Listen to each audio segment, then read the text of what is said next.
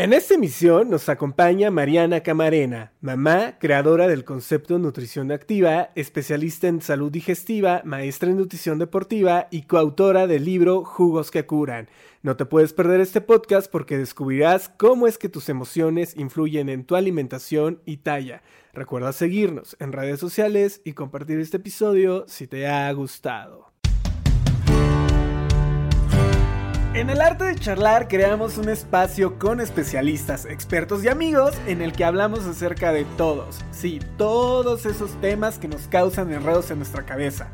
Compartimos nuestras vivencias y experiencias para hacer de tu día a día un momento único. Yo soy Carlo Castillo y es todo un placer estar con ustedes. Comenzamos.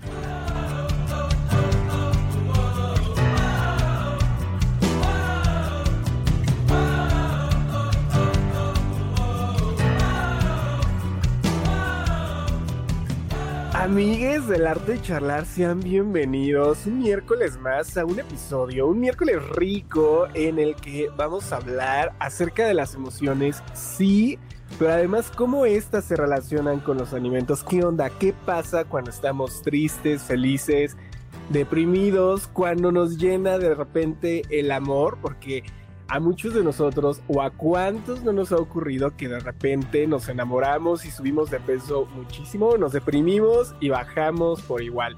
Y por eso, el día de hoy, bueno, tenemos invitadas. ¿A qué les puedo contar de ella? Ella, yo la conozco desde mi trayectoria y paso por W Deportes.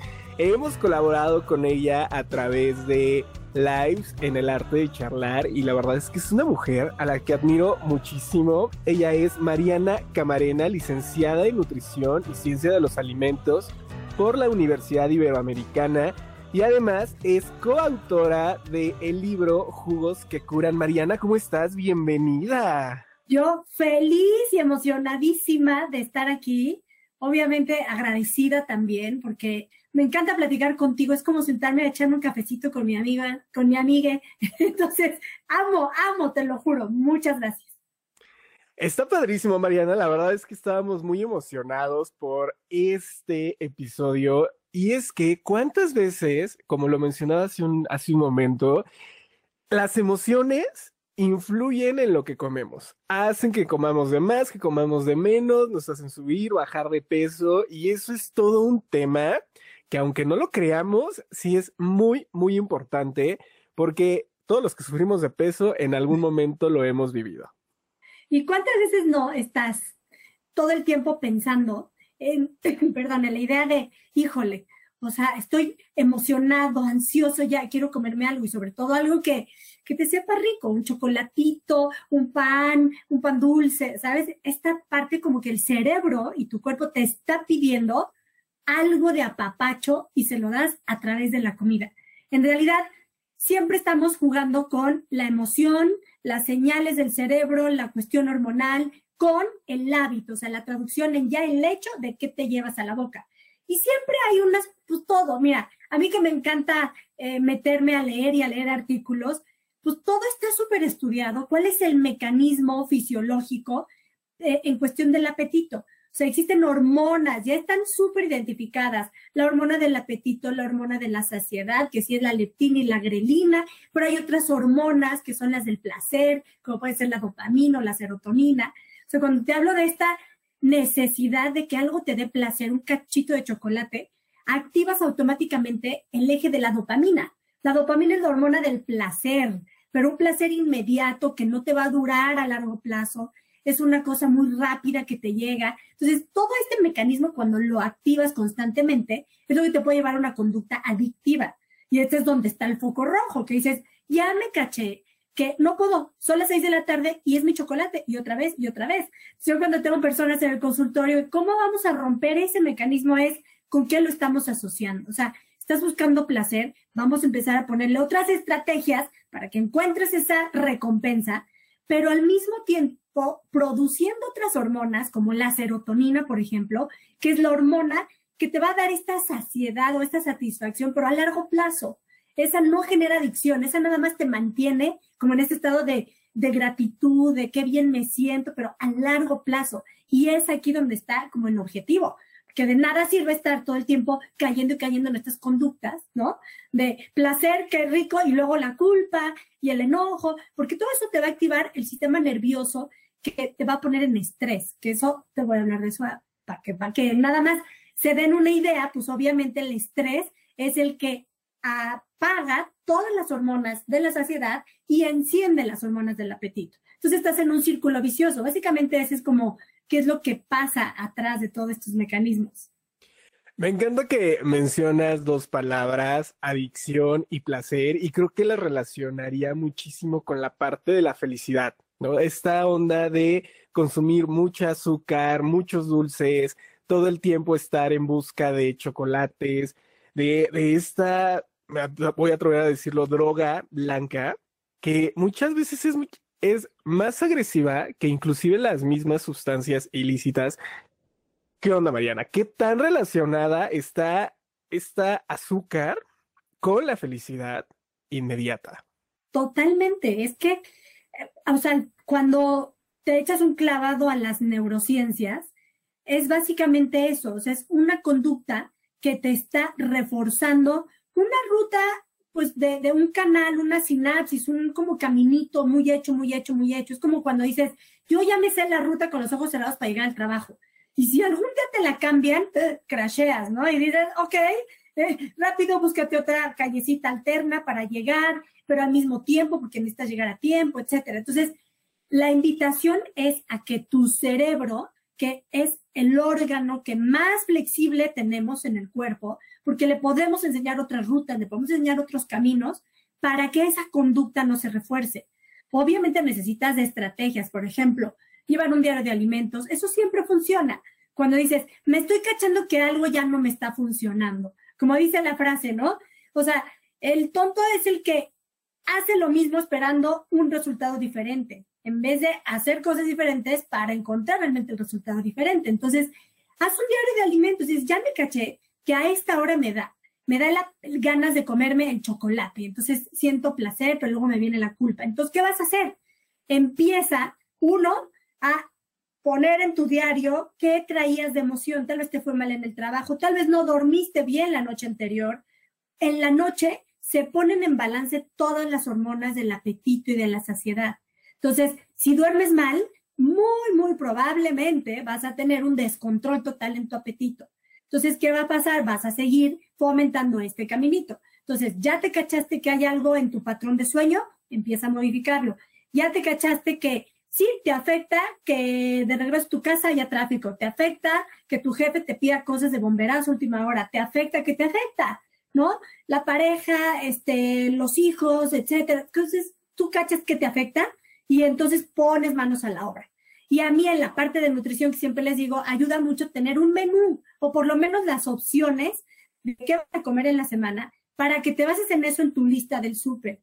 Lo que no se ve, no se come. Entonces, por más que llegues ansioso a, tu, a la cena o a tu refri, si no hay eso que te está generando todo, toda la, la parte del círculo vicioso, pues ni modo, te vas a encontrar que tal vez un yogurcito, unas jícamas, unas nueces, que puede ser todavía más, ¿no? Que azuquita, galleta, helado, postres, ¿no? Y entonces sí, vas a empezar a notar ese beneficio. Todo esto es constancia y es estarlo repitiendo, repitiendo. Somos seres que por naturaleza aprendemos por repetición. Entonces, ese sería como el eje. Un diario de alimentos, un diario de, emociones, hacer tu menú, hacer una lista de compras, apegarte a esa lista de compras y empezar a, a tomar acción, no hay más. Esta frase que mencionas de lo que se ve no se come, no se antoja, lo que no se ve no se antoja, es realmente cierta y como tip, algo que nosotras, a nosotros nos ha funcionado muchísimo, es ve al súper cuando recién acabas de comer, porque entonces vas a evitar comprarte galletas, yogures, papitas y todas estas cosas que, lejos de ayudarnos, nos perjudican en la salud. Justo el otro día estaba, me asomé al departamento de, de botanas, agarré una bolsa, porque ahorita en plan alimentación, en plan zen y en plan eh, healthy, entonces volteé la etiqueta y cuando vi la cantidad de azúcar, grasa, sal que tiene una bolsa de papas, bueno, que se me da un infarto. Y dije, ¿en qué momento? Porque toda la vida me la pasé comiendo estas papitas en cualquier momento, desde la vida al cine, desde una reunión en la casa, cuando me daba ansiedad en la oficina, que ahorita quiero tocar este tema, la ansiedad, pero en verdad, ¿estamos conscientes de lo que nos estamos metiendo al cuerpo? Totalmente. Fíjate, al final, o sea, el inconsciente actúa en el cerebro a través de imágenes y símbolos. Entonces, cuando tú empiezas a, o sea, que esa es también otra invitación que les quiero hacer hoy, como el dejar de satanizar alimentos, pero, pero quiero que lo entiendan hacia dónde voy. Tu inconsciente aprende por símbolos, imágenes. Cuando tú te dices, por ejemplo, unas papas fritas, no puedo, o sea, no puedo porque mi nutriólogo me lo prohibió, que no. Tu inconsciente no va a entender las letras o cuando dices la palabra no. Él solo se va a quedar con la imagen de las papas fritas que te hacen salivar y que saben ricas. Entonces, cada vez que te encuentres con estas papas fritas, pues lo único que te va a pedir tu inconsciente es consumirlas, mantener y perpetuar eso. Entonces, ¿qué es lo que debes de hacer? O sea, como traer a la conciencia. Al final, yo sí creo que venimos esta vida a tener y ejercitar nuestra conciencia, o sea, el poner atención y decir, ah, ya sé que es esto lo que necesito. Entonces, dentro de esta conciencia que realmente e, entiende por letras, por, ¿no? Por eso está bien leer ingredientes, porque ahí sí te entra el, no manches, esto sí es cosas que ni yo entiendo y es demasiado, es complejo. Entonces, tu cerebro ahí sí, dentro de la conciencia, le va a mandar este mensaje que refuerce él, esto no es bueno para mí. Entonces, a través de otras imágenes, como la constante que ves en tu refri, cosas más sanas, eh, en el súper, que en tu carrito lo reflejes como, ay, aquí hay alimentos vivos, alimentos que realmente, pues sí, se echan a perder y eso me va a implicar meterme a, la cocina a prepararlos, a consumirlos, etcétera.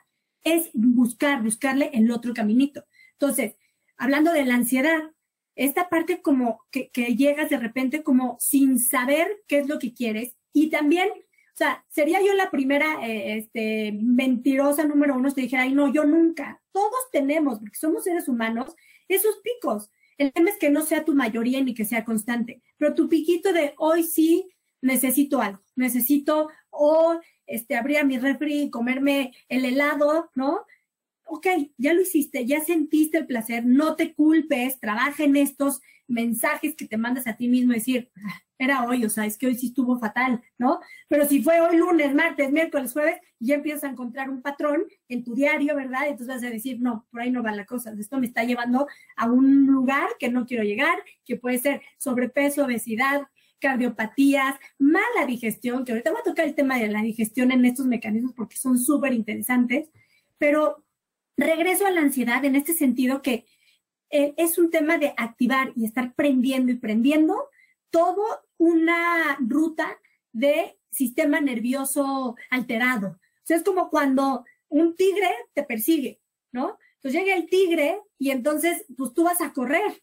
El problema es que hoy en día ya no, no vemos un tigre como tal y el cerebro no entiende que tu tigre es tu jefe, tu pareja, algún estrés económico, que ya lo mencioné. Entonces, ok, se aprende el mecanismo del sistema nervioso, actívate, produce cortisol y empieza a, pedir energía, porque tus células necesitan este, moverse para activarte. Y entonces, ¿qué te va a pedir? Energía a través de comidas que realmente te den una energía muy rápida de acceso, como son los azúcares.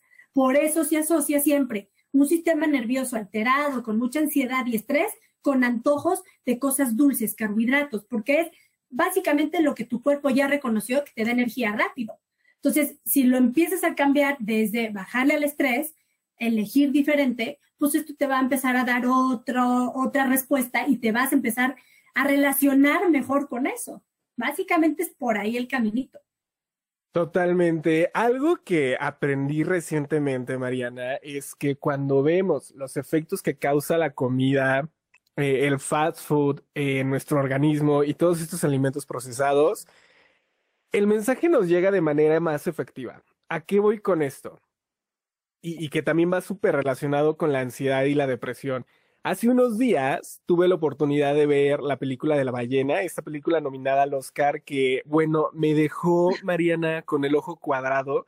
Cuando vi, eh, digo, la parte psicológica, yo me fui mucho hacia ese lado, el personaje principal un personaje lleno de ansiedad, depresión, de logros no alcanzados. ¿Y cómo es que se refugiaba en la comida? por esta ansiedad, por esta depresión, por esta tristeza, se causó eh, todo un daño físico refugiándose en la comida, que era el único elemento que llenaba ese gran vacío. Y entonces ahí aprendí, a ver, la relación con la comida sí va muy de la mano con las emociones. Nosotros sí proyectamos lo que sentimos, lo que somos, eh, nuestro interior a través de lo que comemos. ¿Cuántas veces no hemos estado tristes y deprimidos y nos comemos un bote de helado? ¿No? A todas las personas que nos escuchan, eh, muchos de ellos ahorita están atravesando tal vez por una ruptura amorosa y lo primero que quieren es comerse un litro de helado. ¿Y, y por qué lo digo tan seguro? Porque ya estuvimos ahí, ¿no? Con tal de sentirnos felices, ¿qué hacemos? Llenamos este vacío con alimentos procesados que lejos de ayudarnos nos hacen más daño. Exacto. Fíjate, cada vez que comes algo, al final los alimentos son información, información para nuestro ADN, el ADN que es el que va a empezar a, mandar todos los mensajes a tus células de qué hacer y qué no hacer. Entonces, ya se ha encontrado una relación eh, a nivel intestinal, que tenemos estas bacterias que pueden jugar muy a nuestro favor, a nuestro favor o muy en contra. Cuando tú sobrealimentas a las bacterias que les encanta las grasas saturadas y los azúcares o estos harinas refinadas y demás, son un grupo de bacterias que cuando se están alimentando de eso que te comiste, producen sustancias proinflamatorias. Y estas sustancias que se van al torrente sanguíneo empiezan a llegar a todos tus órganos, al cerebro y demás. ¿Para qué? Para inflamarse. Entonces, realmente la inflamación se asocia a conductas como la depresión, a enfermedades importantes metabólicas como eh, diabetes, hipertensión, cardiopatías, etcétera, incluso hasta temas de demencia, Alzheimer y demás. Pero todo esto es a través de este control de decir quién fregado se está produciendo esta inflamación. Entonces, cuando te pones a investigar, más bien los científicos, ¿verdad? Se dan cuenta que es ahí en tu intestino. ¿Y de dónde? Pues de lo que comes. Entonces, pero antes decía, pues comes esto y te va a pasar esto, pero nadie decía, ¿por qué? ¿Cuál es realmente lo que está pasando? Y hoy ya tenemos la, evidencia y podemos con esa evidencia hacer cambios importantes y drásticos. El decir, ok, tengo estos dos grupos de bacterias, las malas que me van a inflamar o las buenas que me van a desinflamar. Pues, ¿qué te toca? Meterle alimento y refuerzo a esas buenas ¿Para qué? Para que te desinflames, para que empieces a notar que tienes menos ansiedad.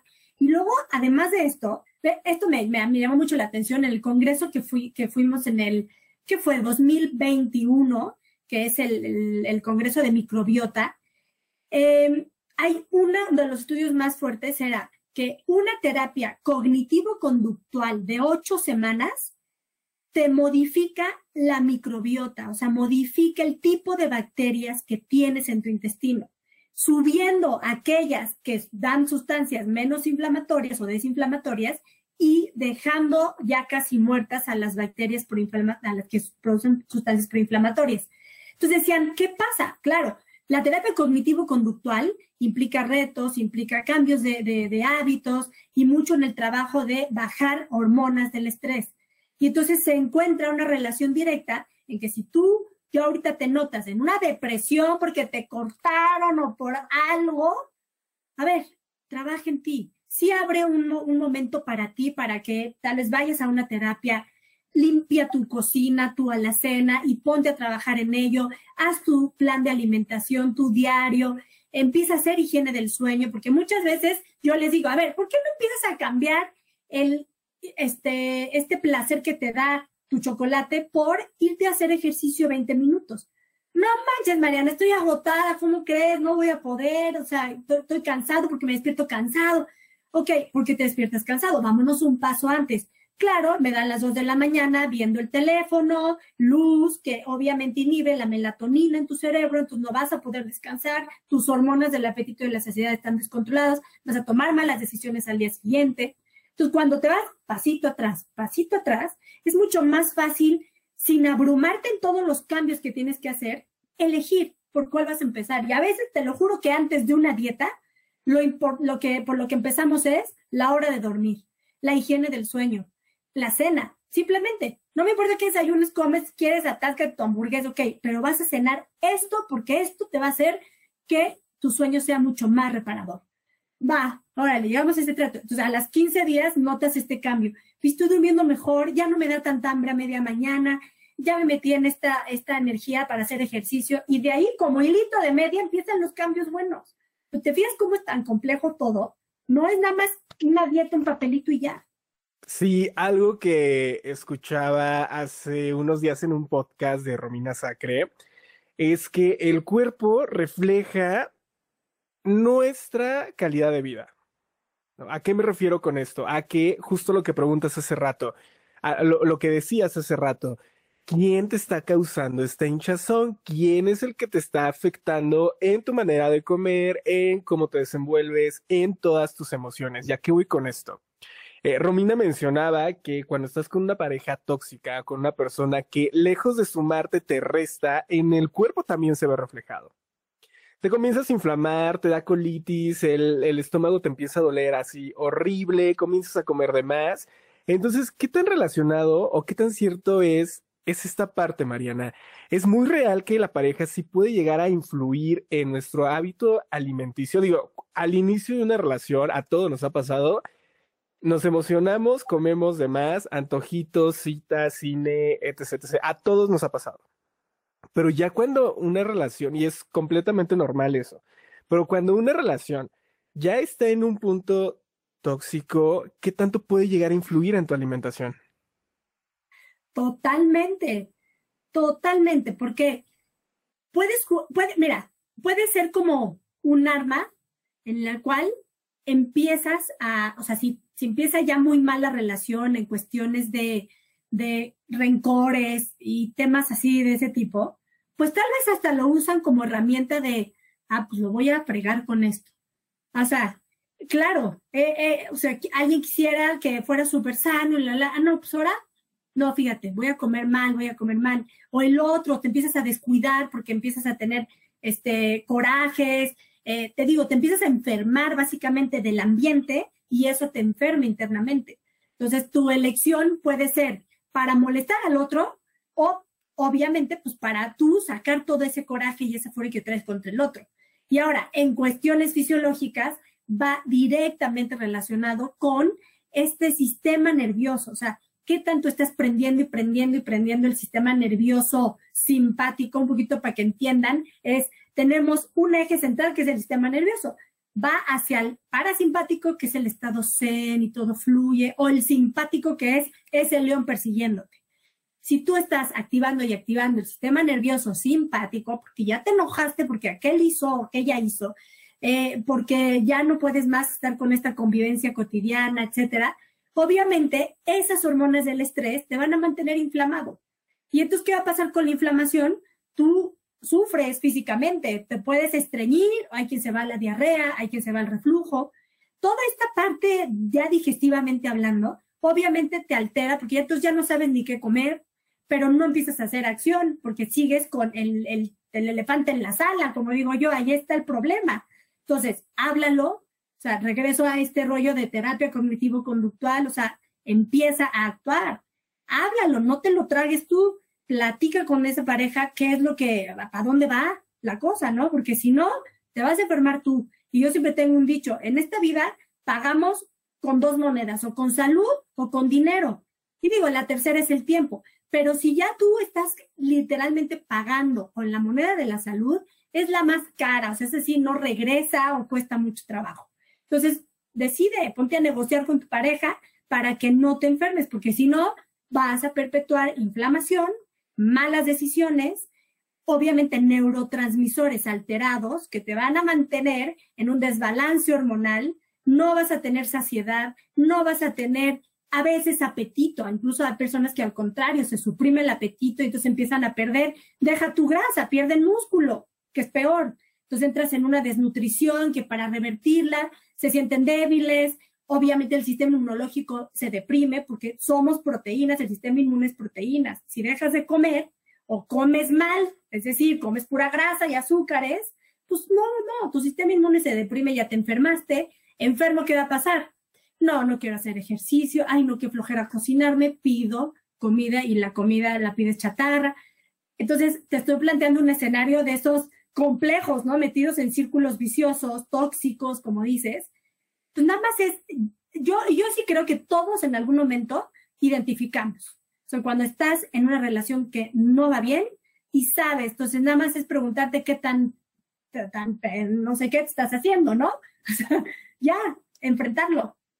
Completamente. Algo que recientemente nos ha ocurrido en mi actual relación es, por ejemplo, esta parte, ¿no? El cuidarnos los dos, el decir, ¿sabes qué? Vamos a comer bien, vamos a estar a dieta, vamos a alimentarnos con calidad para llegar a un objetivo, ¿no? Y eso también está padrísimo, el que tú te alimentes bien con tu pareja, que, que digas, ¿sabes qué? Vamos a nutrirnos bien, vamos a empezar un plan de alimentación, eso también te suma y de inmediato se habrá reflejado en la dieta o en el régimen alimenticio, porque más allá de que te cueste trabajo y de que sentenciemos todas estas dietas que nos ponen, porque las vemos como los grandes enemigos, las vemos como que vamos a sufrir, como que nos va a costar muchísimo, cuando lo haces desde la parte del amor y la felicidad, está padrísimo porque no te cuesta absolutamente trabajo. Digo, evidentemente vas a tener antojos porque vienes de comer azúcar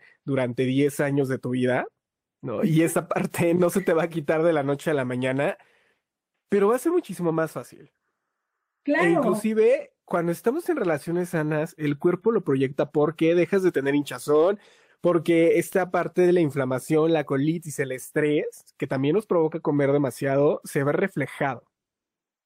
Totalmente.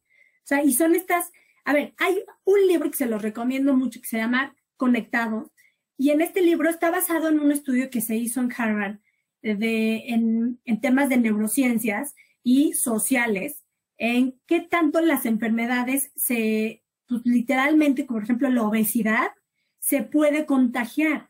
Y hay un capítulo específico que sí dice, la obesidad se contagia. ¿En qué sentido? Y no solamente en una generación, sino que puedes tú impactar como a otros grupos de personas que no conozcas. te dan el ejemplo de, a ver, está Susanita con Chuchita que se juntaban para irse a correr todos los días. De repente Susanita se lesiona y deja de correr. Entonces, Chuchita dice, ya no quiero correr porque ya no tengo la motivación de que mi amiga me invita a correr sola, que flojera. Ay, ¿qué crees? A, e, a, esta mujer lesionada, pues ya le empezó a valer y empezó a comer, empezó a subir de peso.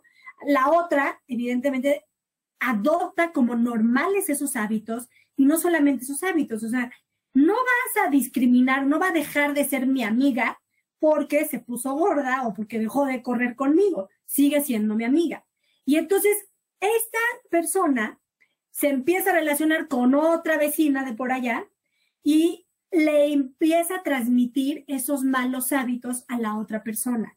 Al decir, ay, no está mal echarte este chocolatito, ay, no está mal hoy no correr, y él no está mal, y eso, como que en perspectiva y en balance, te lo plantean como cómo van estas acciones pasando de un grupo de personas a otro y a otro. Entonces se va armando una red de que con una sola acción puedes impactar a otras personas. Ese famoso efecto mariposa, ¿no? Tú haces algo y sin que te sepas o te enteres va a afectar a otros. Entonces, pasa lo mismo en la pareja. Oye, qué padre tener a este, yo les digo, a tu propio grupo de ayuda en casa, donde todos están metidos en una misma sintonía. Y si tú te cachas que estás con una pareja que no quiere, pues hallarás la forma, cuando es una relación sana, de meterlo en esta salud sin caer en obsesiones. Y sin caer en obsesiones me refiero a lo que comentabas hace rato de, oye, sábado de cine, palomitas, las chelas, el vinito, la... no importa. El sábado estamos disfrutándolo, eso es todo.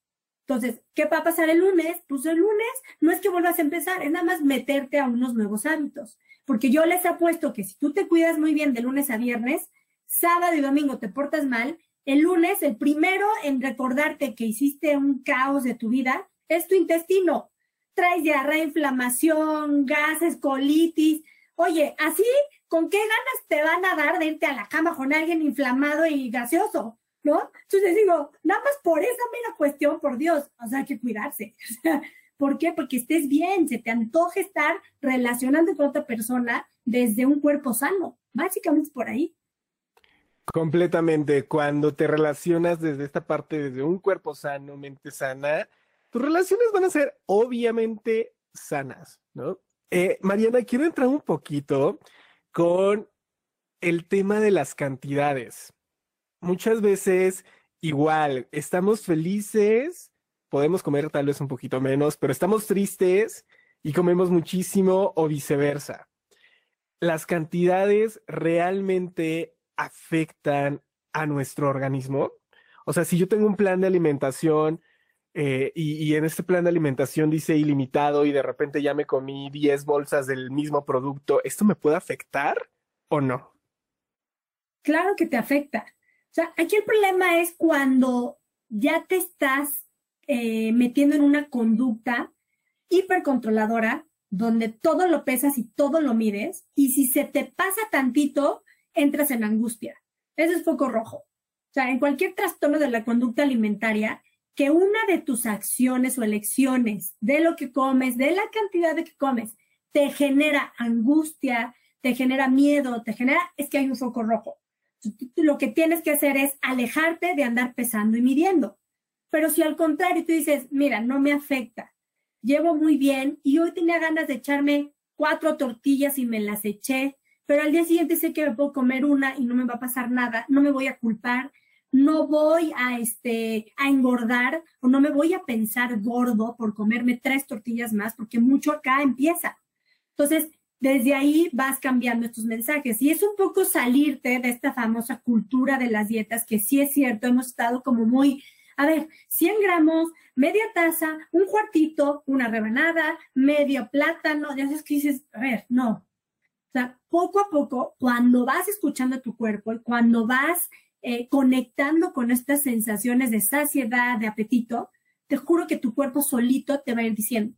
Entonces, de repente tú puedes tener la dieta perfecta, ¿no? En gramos, pesos, medidas, y de repente se te descontroló porque subió tu estrés, porque empezaste a hacer más ejercicio, porque dormiste poco, las mujeres porque les va a bajar o no, etcétera. Y todo esto, volteas a ver la dieta y dices, no, no me da saciedad. O sea, Aquí me pusieron solamente dos nopales con 10 gramos de esto, no puedo más. Y entonces, la, la, parte como de angustia que genera el pasarte de esas cantidades que estaban designadas para ti, te puede hacer más daño que escuchar a tu cuerpo decir, no me importa, sí voy a comerme un poco más de esto, que mi consejo ahí como nutrióloga es, ok, no fue suficiente, primero come más proteína, porque somos proteína, come más verdura para que alimentes a tus bacterias buenas y luego ya si quieres date esa galleta, ese panquecito, ¿eh? o sea, al último esto que está cargado en grasas, azúcares y nada de, fibra ni de cosas, ¿no?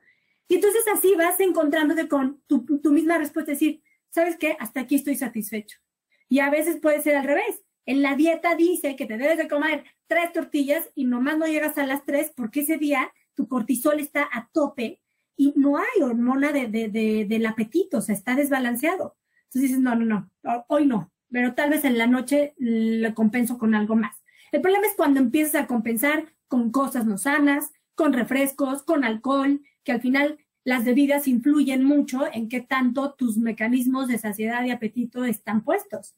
Entonces, el alcohol daña todas estas respuestas eh, desde la microbiota de, estas sustancias inflamatorias, se mete con el hígado, que entonces el hígado se empieza a alterar y entonces no procesas bien lo que comes, etcétera. Amo que mencionas esta parte del el estrés y cómo es que también los alimentos nos lo pueden ocasionar, ¿no? E, el pasarte del gramaje, el que un día rompas la dieta y ya te sientas súper culpable, eso creo que es muy generacional y es súper cultural, ¿sabes? Todos los, ¿qué, pasa en nuestras casas, no? Desde nuestras mamás, oye, ya te pasaste, pues ya, ya te ves más gordito, ¿no? Creo que eso también viene desde la casa, esta parte de culpa, de decir, estoy comiendo de más, me voy a poner gordo, ya no me van a aceptar, ¿qué voy a hacer? Y comienzas a generarte un montón de ideas de ansiedad, de rechazo, de tristeza, de depresión. ¿Cómo es que lidiamos con estos alimentos, Mariana? ¿Cómo es que lidiamos con estas cantidades y con este deber ser de la sociedad en cuanto a las cantidades que comemos? Yo creo que el problema está en esta necesidad de control. O sea, cuando se te salen de control muchas cosas en tu vida, En lo único que tú puedes meter control es en lo que te llevas a la boca, es lo que les pasa a los niños. O sea, yo cuando tengo, tío, ya soy mamá de dos y te puedo decir, para mí la frase es, yo decido qué, tú decides cuánto, que no sé cómo está tu día, no sé qué, cómo te sientes tú, no, no, yo no vivo en tu cuerpo, pero aquí hay esta sopa, este guisado y esto de comer. Te lo pongo y tú decides cuánto. Porque en la medida en que yo limite y diga, no, ahora te lo acabas porque yo digo, porque según yo puedo tener la teoría perfecta de que debes de comer eso para que estés bien nutrido, pues no, o sea, le puedo generar más problemas, como dices, aquí adentro, de, ay, qué horror, odio la comida, no, man, ya me siento inflamado, ya me siento gordo o no. Entonces, uno, ¿dónde estás poniendo el control de tu vida? En la comida, en tus pensamientos, en tus relaciones, o sea, al final, es una tendencia natural del ser humano buscar control, control, control, porque lo que se nos sale de control nos genera angustia. Pero al final, cuando trabajas este tema del control, te das cuenta que soltando es cuando más control tienes. Sé que suena complejo. Hay personas, como les digo, a veces no están listos para tener esta información, pero quédensela como tarea. El soltar el control te da el verdadero control de tu vida. Entonces, no pasa nada, que sueltes una relación, que sueltes lo que comes, que sueltes algo, porque es de ahí donde vas a encontrar tu centro, vas a, realmente a vivir este control que necesitas. Entonces, es ahí.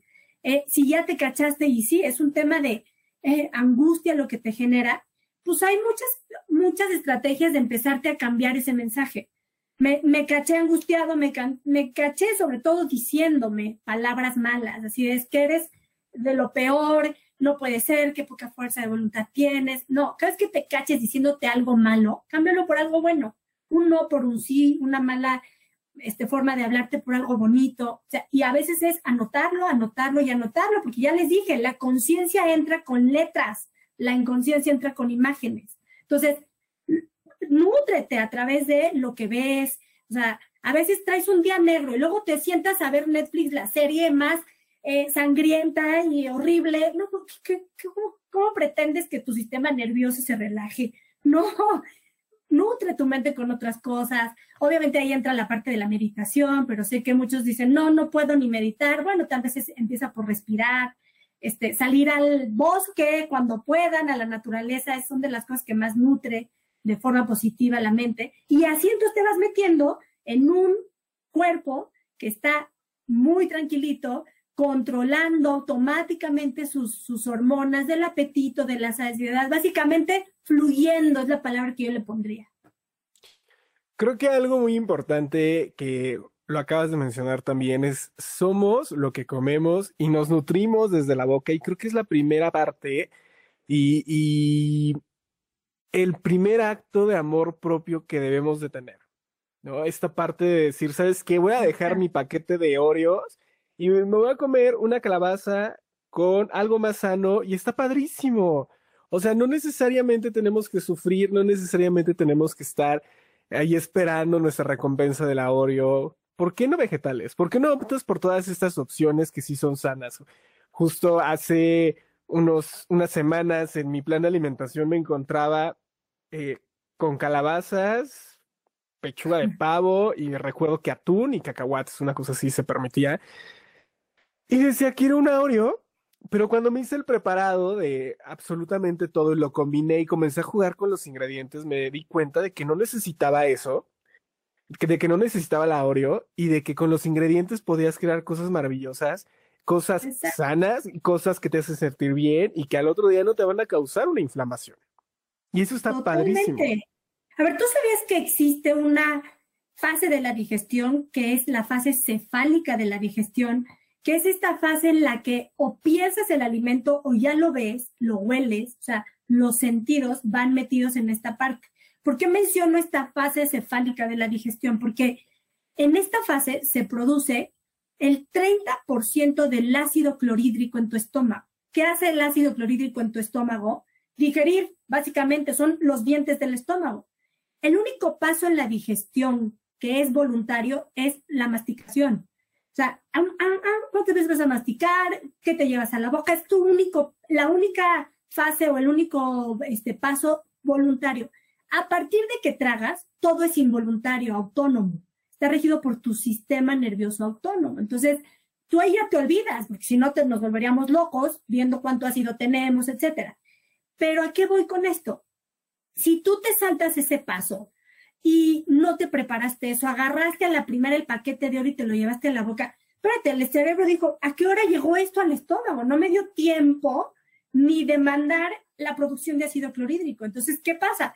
El estómago no estaba listo y ese paso esencial de la digestión, que es la primera precortadita de, de alimentos para que después lleguen al intestino, pues ya empezó mal, porque no tenías la cantidad de ácido clorhídrico, ¿verdad? Para romper en cachitos más chiquitos eso que te comiste.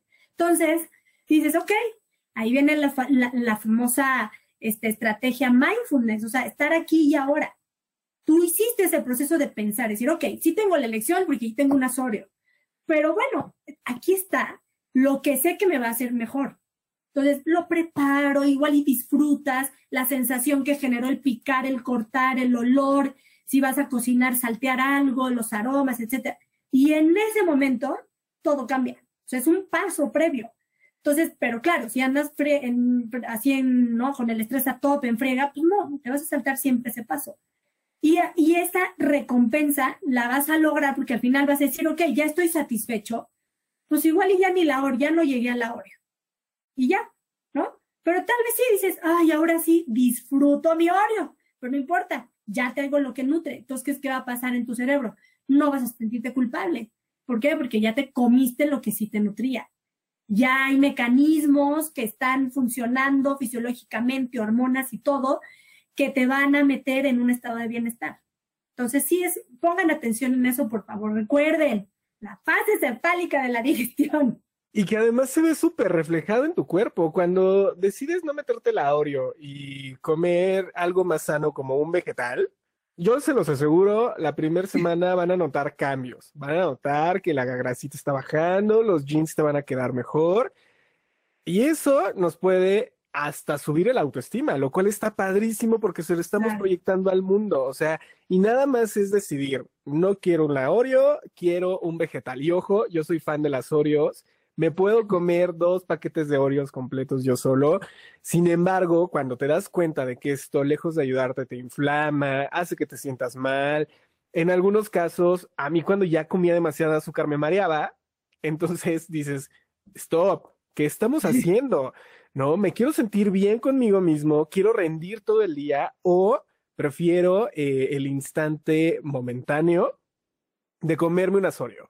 ¿No? ¿Y, ¿Y, a qué me refiero con esto? Si a veces nos pasamos de alimentos, nos da sueño, nos da el mal del puerco. Exacto. Y eso está, eso está fatal porque dices, ¡Ah! ¿qué hice? Tengo entrevista, tengo que trabajar, tengo clases, tengo que ir al gimnasio, tengo que hacer tal, tal, tal y tal cosa, pero ya me dio flojera porque me acabo de comer tres mil calorías que era todo lo que tenía que comer en la semana y me las comí en una sola sentada. Sí, ves tu vida pasar así y tú dormido, ¿no? ¿Qué pasó? ¿Qué hice hoy? Nada, sobreviví. No, no venimos aquí a sobrevivir. Yo digo, venimos a pasarla bien, a disfrutar, ¿no? Y a generar esta conciencia. Entonces, pues sí, mi invitación es esa, a que no, no traten de estar sobrecontrolando lo que comen, fluyan, pero cuando se cachen ya que andan en un círculo vicioso, empiecen a generar cambios pequeñitos, porque pequeñas acciones realmente son lo que construyen los grandes cambios. Y entonces tal vez haya quien te escucha decir calabaza y la vomita, ¿no? Yo le diría, por ejemplo, ahí te va, es el mango para muchos o el plátano está prohibido porque tiene muchísimo azúcar, qué horror, no sé qué. Y de repente les digo, si tú cambias tu placer en vez del chocolate, va a ser que te comas de postre un mango, cómete el bendito mango, es mucho más sano que ese panquecito, ¿no? Y encuéntrate con disfrutar ese mango. ¿Por qué? Porque después ya vas a decir, sí, sí, sí, ya no, mejor el mango no, no, con una manzanita. Y después la manzana ya no, ahora sí voy a atreverme a la calabaza, ¿sabes? Pero es poco a poco, poco a poco. Rómanos en un día, vamos pasito a pasito, pero se requiere de mucha conciencia, de que te caigan veintes, pero yo también creo que todos, a todos nos caen 20. Es nada más cuestión de o los metemos a la bolsa donde nadie dijo nada y la echamos a la basura y va a estar como una piedrita en el zapato, o sí, la pones enfrente, la pegas en un post-it en tu espejo y la ves todos los días y dices, va, voy por eso.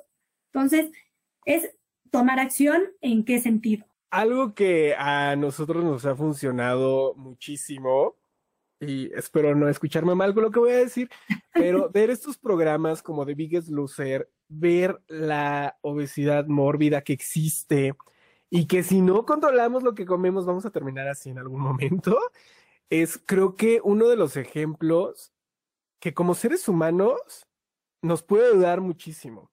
Los humanos, hasta que no vemos las consecuencias que pasan, es como reaccionamos y aún así hay muchas personas que viendo las consecuencias siguen repitiendo patrones y siguen haciendo lo mismo una y otra y otra vez, pero creo que eso es, es una acción que nos va a tomar 10 minutos ver un capítulo de esta serie, que vamos a reflexionar muchísimo porque además la serie, lejos de exhibir a los cuerpos, lejos de exhibir la obesidad, también te inspira a mejorar, porque estas personas que se metieron a este programa bajaron muchísimo de peso y ahorita los ves y dices, ¿qué pasó ahí?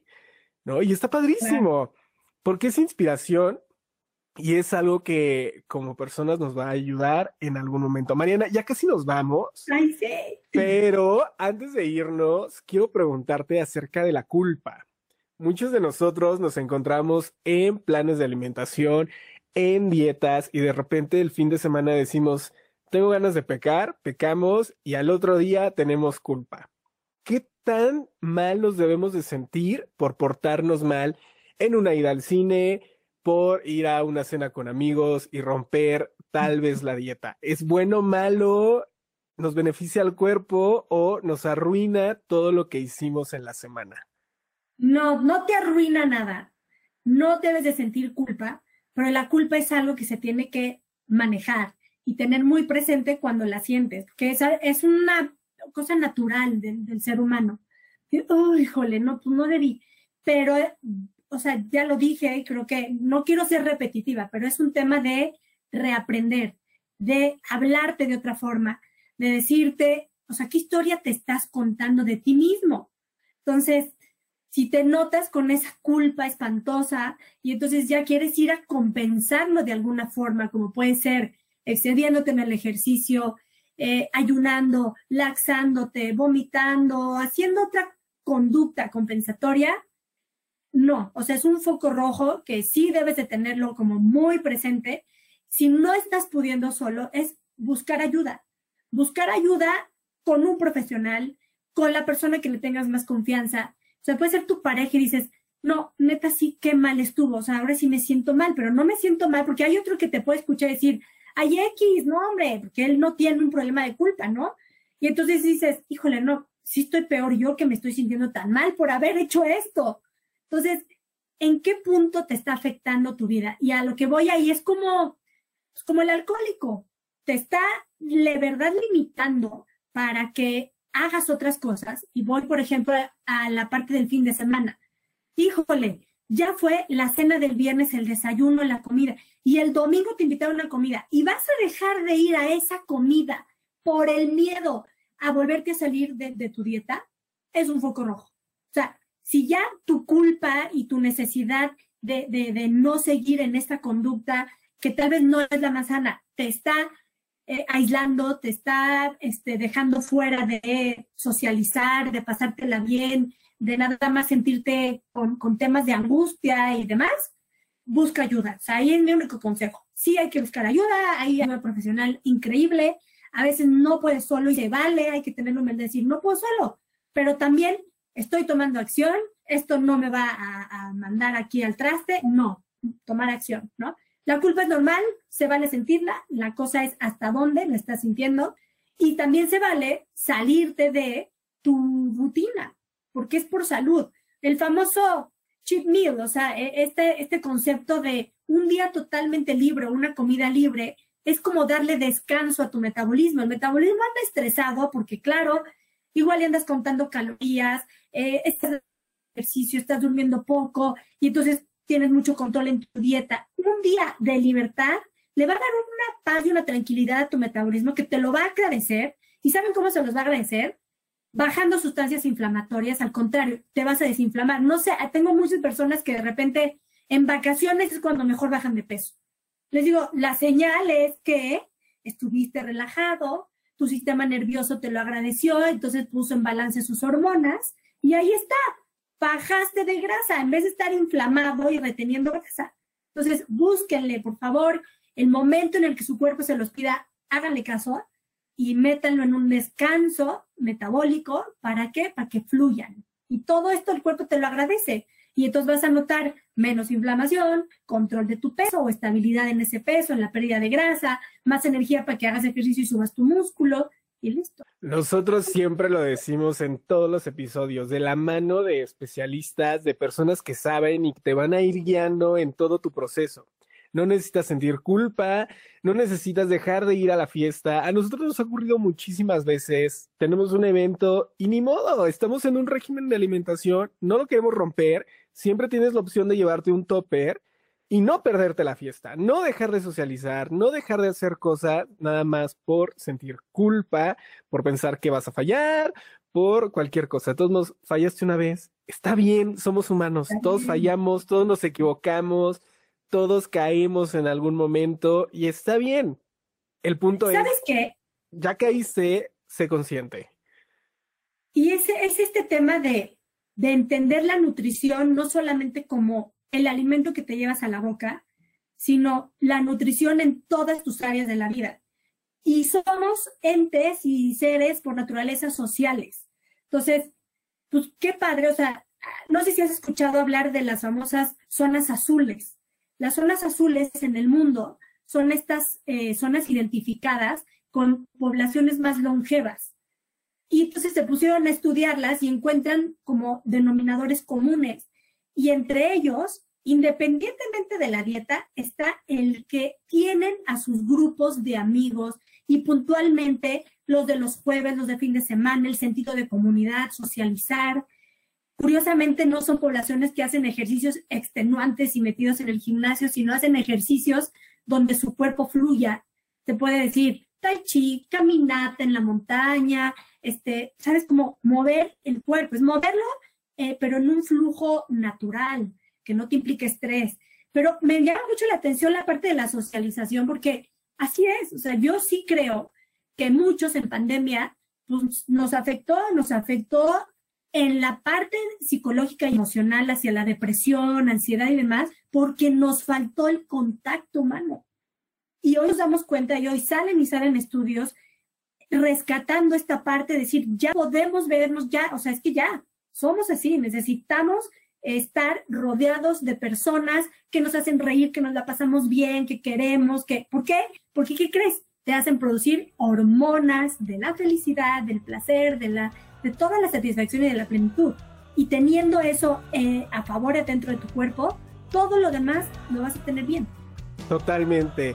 Mariana, como siempre ha sido un placer tener esta charla contigo. ¿Con qué nos quedamos? Tengamos una relación sana con la comida.